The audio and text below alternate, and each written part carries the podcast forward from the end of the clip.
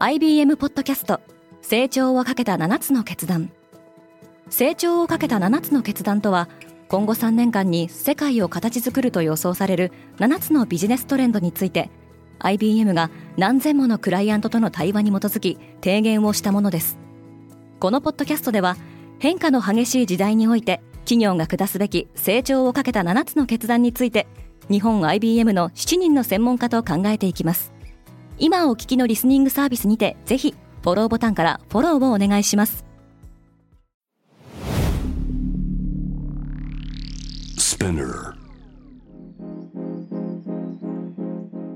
Good morning, ケリーアンです。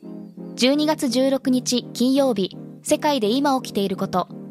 このポッドキャスト Daily Brief では世界で今まさに報じられた最新のニュースをいち早く声でお届けします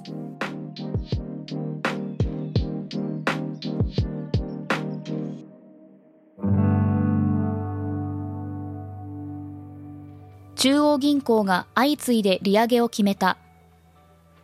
ヨーロッパ中央銀行が4会合連続となる大幅利上げを決めました。利上げ幅は前回の0.75%から0.5%に縮小しました。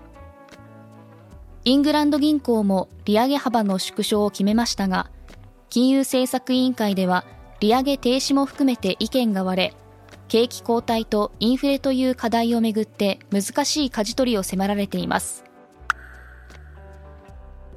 ウクライナ侵攻以降で初めての IPO 電動キックボードのシェアサービスを手掛けるロシアのスタートアップウーシュがモスクワ証券取引所に上場しました。ロシアではウクライナ侵攻以降で初めての新規株式公開でしたが調達額は21億ルーブル。日本円でおよそ45億円に止まっており、目標の50億ルーブルを大きく下回っています。ロシアでは昨年、企業の新規株式公開による調達額は、累計で37億ドル、日本円で5100億円に達しましたが、今年はウクライナ侵攻のために上場を予定していた企業の大半が計画を断念しています。TikTok は YouTube を超えたい。TikTok が横型動画への対応を進めていることをテッククランチが報じています。短尺動画の印象が強い TikTok ですが今年3月には投稿できる動画の時間制限を10分に延長しています。一方で世界では逆風も吹いておりアメリカでは今週議員たちが国家安全保障への懸念を理由に TikTok を禁止する法案を提出しています。ISS の宇宙船で液体漏れを確認。NASA アメリカ航空宇宙局は ISS 国際宇宙ステーションにドッキングしているロシアの宇宙船ソユーズから冷却剤が漏れ予定していた船外活動を中止したと発表しました。ISS には現在若田光一飛行士を含めて宇宙飛行士7人が滞在していますが、危険はないとのことです。今年もあと2週間、どこで働く？アメリカの大手金融機関シティグループは、年内最後の2週間はどこで働いてもいいと従業員に通知しました。多くの企業がオフィスへの復帰を促す中、同社のジェーン・フレーザー CEO はフォーチュンのインタビューで、フルタイムのオフィス勤務にこだわるウォール街の要求は古臭く感じられると語っています。デンマークは国民にもっと働いてほしい。先月総選挙が行われたデンマークでは15日、中道左派の与党社会民主党を軸とする新政権が発足しました。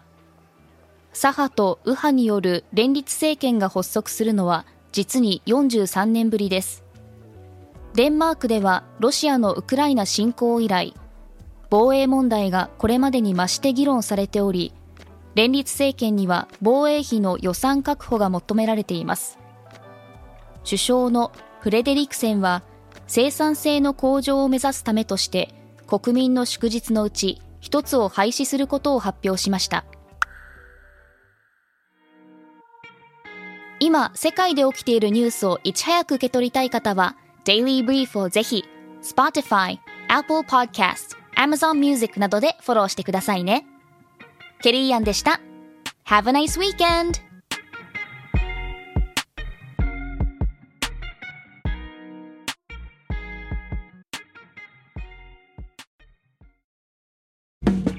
リスナーの皆様より多くのリクエストをいただいている話題のニュースを深掘りしたエピソードを週末の有料版で配信中です。今なら1ヶ月無料トライアルを実施中。詳細は概要欄に記載しています。